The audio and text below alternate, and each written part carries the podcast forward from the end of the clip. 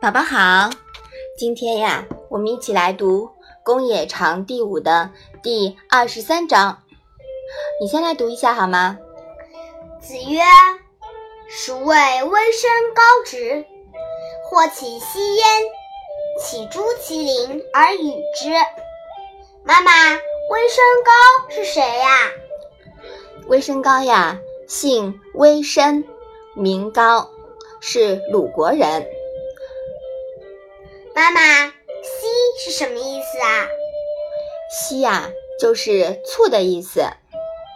妈妈，这一章是什么意思啊？孔子说：“谁说微生高这个人直率？有人向他讨点醋，他不直说没有，却暗地里到他的邻居家里讨了点给人家。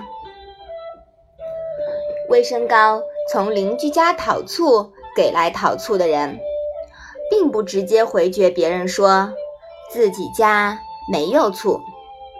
对此，孔子认为他不是真的直率，最多呀算是愚直。有人考证，故事里那个人与人约会于桥下，对方未如约而至。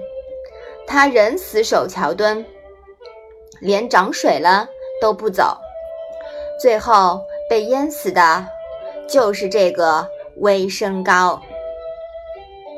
这么看来，这个人不但愚直，简直有点花岗岩脑袋了。他这样子被水淹死，是不是很可惜啊？嗯。所以说呀，过于死板，不懂得变通。是不行的，是吧？嗯，好，我们把这一章复习一下。子曰：“孰谓微生高直？或其息焉，岂诸其邻而与之？”好的，我们今天的《论语》小问问就到这里吧。谢谢妈妈。